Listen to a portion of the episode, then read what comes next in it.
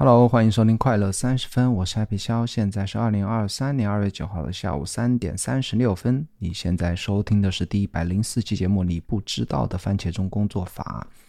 那这期节目和你分享一下我特别喜欢使用的一种效率工效率方法，叫做番茄钟工作法。你可能听说过，很有可能听说过，你也大概知道它是一种通过。计时二十五分钟，高强度专注的工作二十五分钟，然后休息五分钟的这样一种计时方法。但是你很有可能不知道的是，那番茄钟背后的更深层的意义，其实是我们如何看待时间的这样一种思维方式。以及当我读过他的发明人 Francesco 的那本书啊《Pomodoro Techniques》之后呢，以及我听过他的。一期接受采访的一期播客之后呢，有一些想法，也是至少是我之前没有看哪篇文章，或者说哪个番茄钟 A P P 有提到的一些思维方式，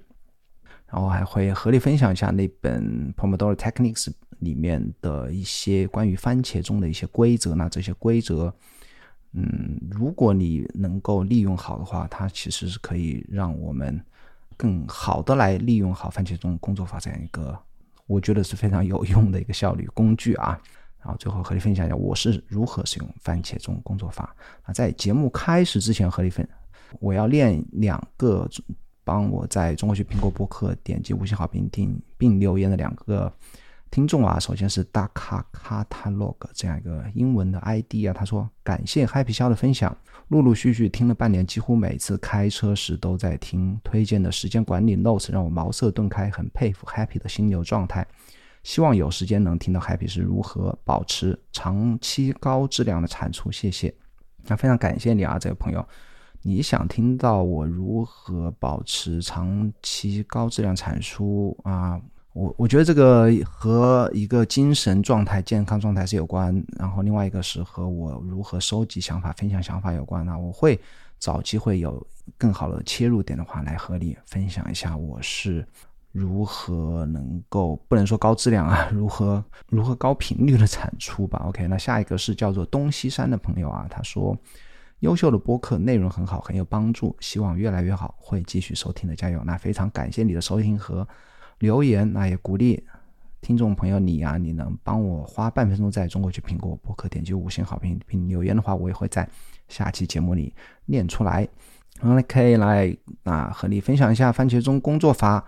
背后的意义啊。那我最近又开始恢复使用番茄钟啊，因为什么？因为我只要是我使用番茄钟，并且严格去。执行它的时候呢，我的效率是最高的。那番茄钟工作法的形式，我想你一定知道，就我刚才讲过的二十五分钟休息五分钟这样。但是它背后啊，其实有很多心理因素在起作用。哪怕你不知道它背后的一些心理作用，但是你如果严格去执行的话，它其实是肯定会提高你的专注度以及工作效率的。所以才会有那么多人去用，才会有那么多市面上那么多啊番茄钟的的一个 A P P。啊，可供选择。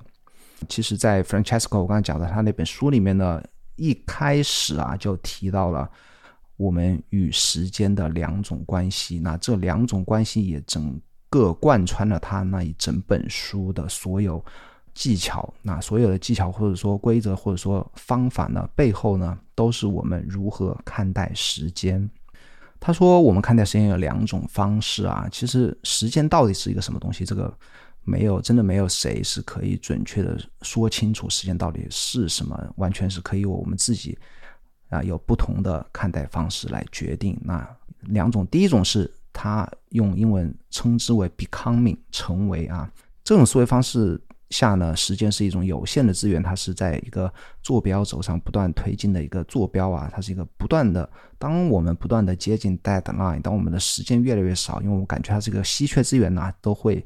以一个朝着目标不断接近、不断减少的一个东西啊，这个东西呢，会一直让我们非常的焦虑。那 Francesco 在播客里还用另外一个词来形容啊，形容这个 becoming，他说是捕食者啊，predator。用 predator 来形容时间，就是说，当你把时间当成是捕食者的时候，他会一直在背后来追我们，我们一直在 running，一直在 running，一直在一直在追逐啊，追逐来和时间赛跑。这就是 becoming 和 predator 的一种思维方式。那还有一种思维方式，也就是番茄中要利用到的这种思维方式是什么？他说是，首先是 the succession of 啊 event，一连续不断发生的事情，把时间当做我们连续做了一件一些事情。比方说，我每天早上起来起床、刷牙、吃早饭、出门，对不对？那这一系列的事情就构成了我们的时间。不管我们做什么事情啊，时间都会变成过去一些我们做过的事情，并逐渐的度过过去。那 Francesco 用另外一个词，那在播客里用另外一个词来形容，他说叫做是 ally 同盟者啊，就说时间把时间当成我们的盟友啊。如果你使用番茄钟呢，时间就是我们的盟友，因为我们这个时候把时间看作一个个我们不断完成的任务啊，而且呢，当时间过去的越多。我们完成的 Pomodoro 就是番茄钟就越多，每完成一个呢，我们就进步一些些，离我们的目标就会更近一一步。那时间度过的越多，我们越不会焦虑，反而越安心，因为我们知道我们有所成果在背后，而且我们朝着目标越来越近。所以说，番茄钟啊，就是我们面对时间的方式，是第二种把番茄把时间当做一系列不断发生的事情啊，当做我们的盟友。比方说，我举个例啊，比方说一周之后，如果要开始考试，你把它当成时间，当成一个 becoming，但当成一个即将到达的一个期限，我们不断朝着期限来推进的这样一种一种思维方式呢，你会感到时间越来越少，也每天也不知道怎么安排，而且会，呃，拖延症会越来越严重啊。那如果你把时间当成一个盟友的话，你会预先留出每天可用的 Pomodoro 的时间，你会知道自己每天有三个小时可以用，规划六个番茄钟，然后一个一个的按部就班的完成它。那这个时候呢，番茄钟一就代表着时间，就代表着我们不断的去完成了一件一件的事情。那番茄钟让我们不再以 becoming 和 predator 的那个思维方式来看待时间啊，我们不再追逐时间，不再不再与时间抗争啊。这个是我下一个要讲的话题，就是不要与时间抗争。不要与时间抗争，体现在番茄钟里面的很多一些规则之上啊。比方说，那 Francesco 在书里面就说，当番茄钟响了，就一定要停下来。哪怕你再多两分钟就可以完成手头上的任务，也不要去做了。这个时候，哪怕你其实很多作家也在写，待会要讲的那个 Oliver Berkman，他也说啊，就说如果你比方说正在写一个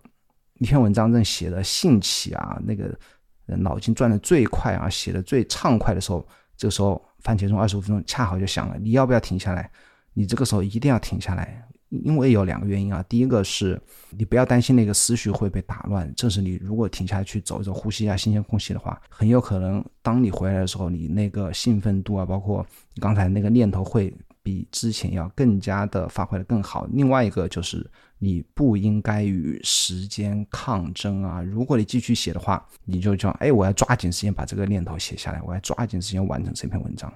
不停下来的话。我们依旧还是在追逐时间，我们还是把时间当成捕食者，当成 becoming，或者说啊，番茄钟还没有结束，我手头上的事情就已经结束了，我这件事情已经完成了，但是番茄钟还有十五分钟，我要不要去立即做下面一件事情呢？也不要做，因为这也是一种抓紧时间，我要去啊利用好时间，我要把在呃同样的单位时间里完成更多的事情，这还是一种。与时间抗争的一种方式。那 Oliver Berkman 在一篇文章里呢，叫做 "You don't need you don't need to fight against time"。我会把链接放在 show notes show notes 里面。他说，如果你这么做了，就是说，如果番茄钟还没结束，你就去抓紧时间去干别的事情，那么你便还是在与时间抗争，并且幻想着某天能够完全掌控它。你是没有办法掌控时间的，时间总总会啊不断的流逝。然后与时间的关系还有一点就是，当你使用番茄钟啊，你的目标将不再是完成任务。比方说，还是回到刚才的一个礼拜之后你要考试啊，你的目标每天的目标不要就不会变成了我要去完成那个考试，或者说达到一个好成绩，或者达通过那个考试啊。你的目标将不是完成，哪怕不是完成最后的任务，也不是完成今天的任务。比方说，今天要复习三章，也不是的。当你使用番茄钟的时候，当你把时间当成同盟者的时候，啊，你每个当下的目标就是完成手头的这个二十五分钟，完成这个不被打扰的完成这二十分钟该做的事情。你不再焦虑还有多少时间，不再关心离目标还有多远啊。比方说，我今天只有六个番茄钟的努力呢，我当前的目标就是完成手头的这个第一个以及后面的五个。这个就是啊，番茄钟啊与我们如何看待时间的关系啊，这个也是。呃，所有番茄钟工作法的底层的一个思维方式啊，我自己想补充一点呢，也是作者没有提到过的。番茄钟工作法专注在当下，专注在每一个二十五分钟呢，其而不去考虑最终的一个目标，其实是我们做自己可以做的事情，我们掌控自己可以掌控的东西，不去担心那些控制不了的事情的这样一种思维方式在里面啊，这是我自己。也是慢慢发现的啊！我读完这本书之后呢，我在 Obsidian 一个叫做 Obsidian Canvas 它这样一个插件里面是做了很大一张图啊。那这个图你可以在我的 Show Notes 里面看到，那里面会有具体的番茄钟工作法的完整的一个一个效率方法。它其实那个效率方法是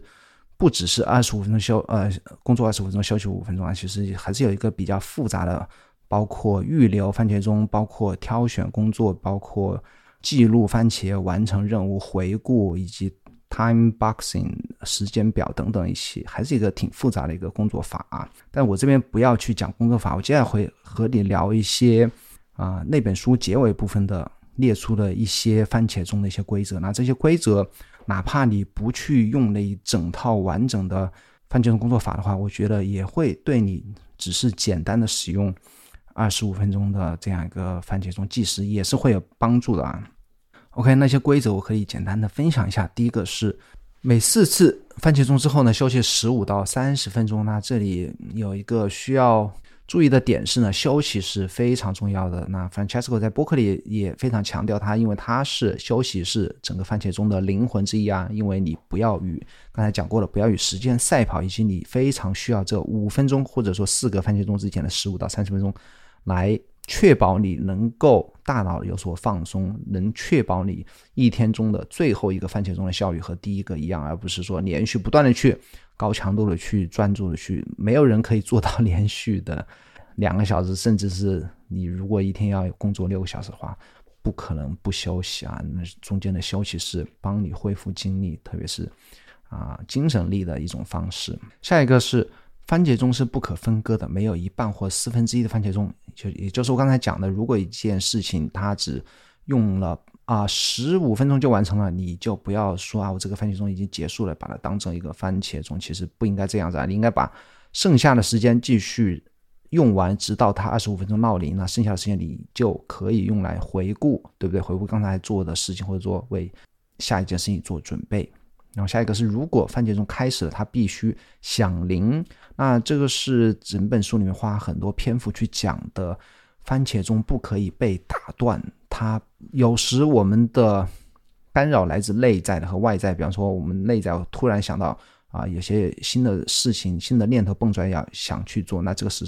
时候你不应该被打断。或者有些外在的干扰，比方说接电话呀，或者说有人突然找你要做什么事情了，你也有。对应的处理方法书里提到了处理内在和外在干扰的方法。那这样一个原则就是，如果一个番茄钟开始了，它必须要完成，你所有的干扰都应该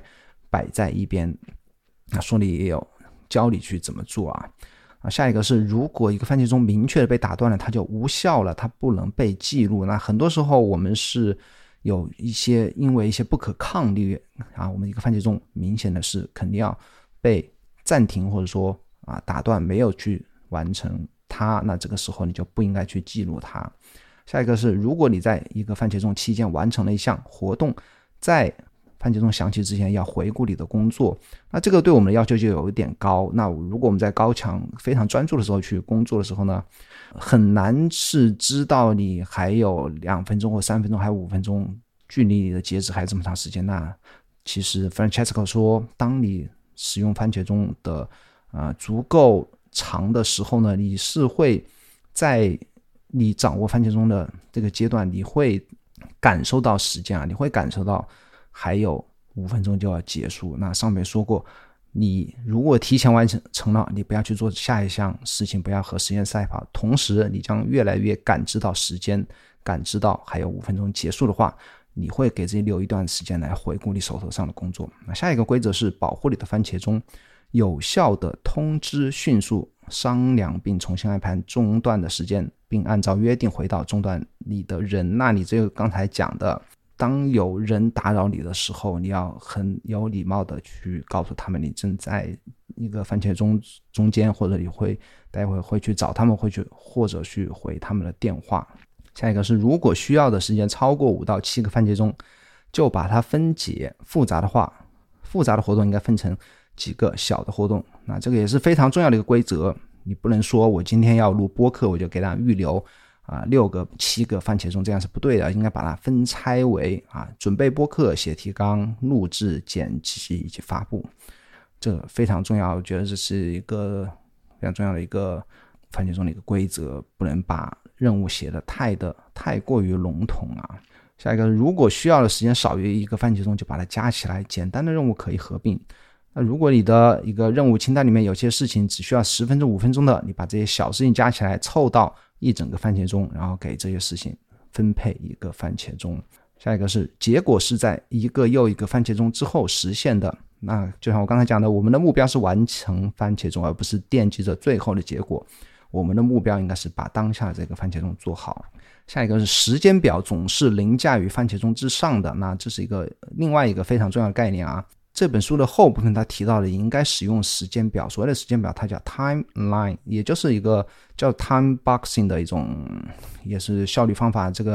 呃，Carl Newport 他是非常推崇的，就说你应该在日历上给你每天要做的事情预留好一个像一个方块、时间块一样的 time boxing。time boxing 要凌驾于番茄钟之上是什么意思呢？就是比方说你在中午十十点到十一点，你要做完这样一件事情，但是这个时间已经过去。比方说，你预留这个事情一个小时，你要预做两个番茄钟，但这个时间已经截止期已经过了，十一点已经过了，你这个番茄钟还没有完成的话，你要不要去占用你的午休时间去把它来做掉呢？就说你 time boxing 只留了十点到十一点，你不应该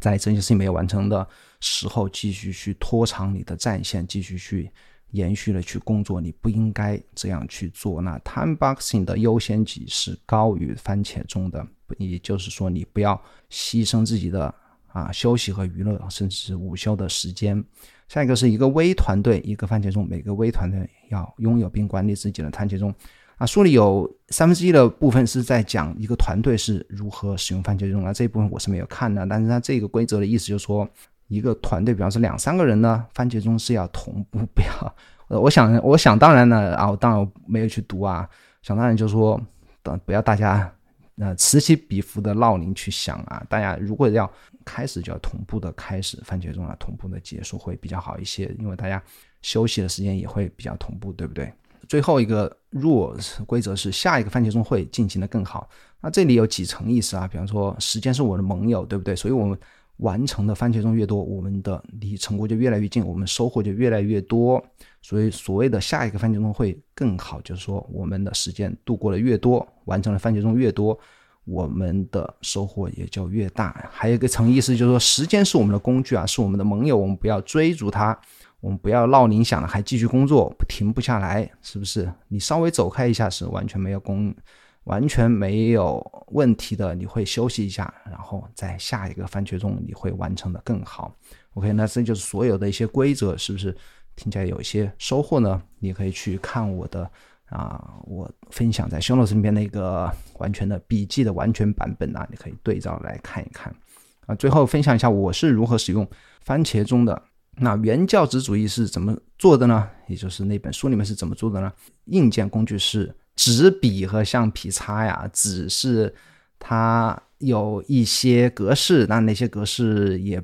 你没有必要去完全照搬它啊。就说物理上的一些工具，你只需要一个纸笔、橡皮擦，一个机械的厨房闹钟。厨房闹钟其实我买过一种啊，就是做成一个番茄一样的一个可以计时二十五分钟这样一个闹钟啊。后来是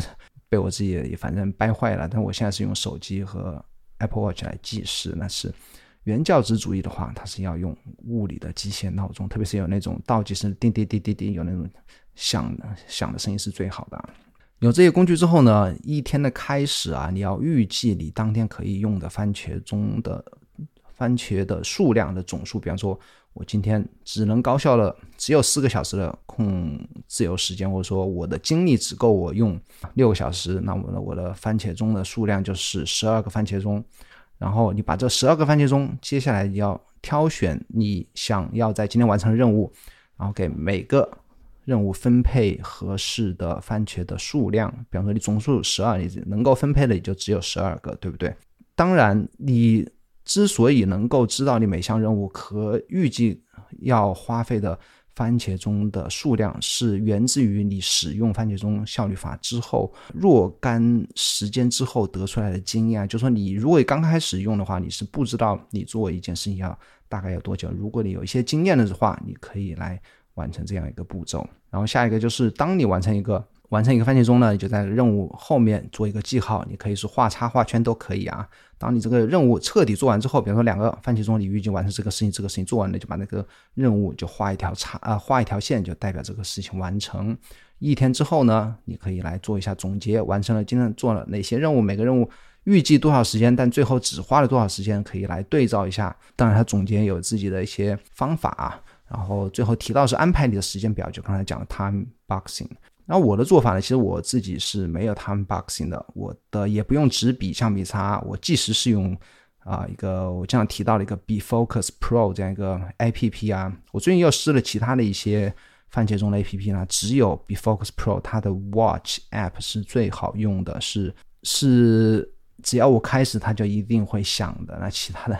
多多少少会有一些有一些问题啊。然后我使用。的记录工具是用 Obsidian 这个笔记软件，用里面的一个 Daily Notes，我每天在 Daily Notes 里面啊乱七八糟的事情全部写在里面。然后我的任务是写在 Daily Notes 的最顶上啊，会写下当天要完成的任务。然后每当我做完一个番茄钟了，就画一个 emoji 的一个番茄一个 emoji 放在那个任务背后。当这个事情彻底完成了，它是一个。一个 checkbox 啊，我会在前面一个打一下勾，然后我还会使用 Obsidian 里面的 checklist 的这个插件呐，在我的 Obsidian 的右侧边栏呢，会显示当天的任务啊，以及我的 inbox。那我所谓的 inbox 就是如果有突然想到的事情要去做的，我肯定不能打扰我的番茄钟，对不对？我就会放到我的 inbox 里面。突然出现的任务就扔到 inbox 里面。啊，我自己一天的目标是完成六个番茄钟，我觉得。除了工作和自己生活之外，能够留给我的空闲时间是差不多是三个小时，有时候比较空一点会完成八个小时啊。我使用番茄钟，其实二零二零年到现在陆陆续续啊，只要我使用番茄钟的时候，我的效率是非常高的。那我不使用的时候，比较随性的时候，我拖延症就会比较严重，也是效率很低下的时候。OK，那这就是我今天的分享，我希望它能够对你有所帮助。啊，最近也开始把播客全部转移到可乐周报的那个可乐点密里面啊，那个里面也比较方便的让我来写 show notes，以及就像我刚才说的，我会放图片啊，或者放更多的多媒体，方便你可以在那边直接的通过评论呐来和我互动，和我来啊互动关于这一期节目的一些互动。OK，那如果你喜欢这个节目的话，请帮我在苹果播客或者 Spotify 里。五星好评，在小宇宙里给我留言，我也会在这边和你互动。你还应该订阅可乐周报，以及所有的 blog，乱七八糟，全部都放在一个域名叫做可乐点 me 里面啊。然后咱们下个礼拜四再见，拜拜。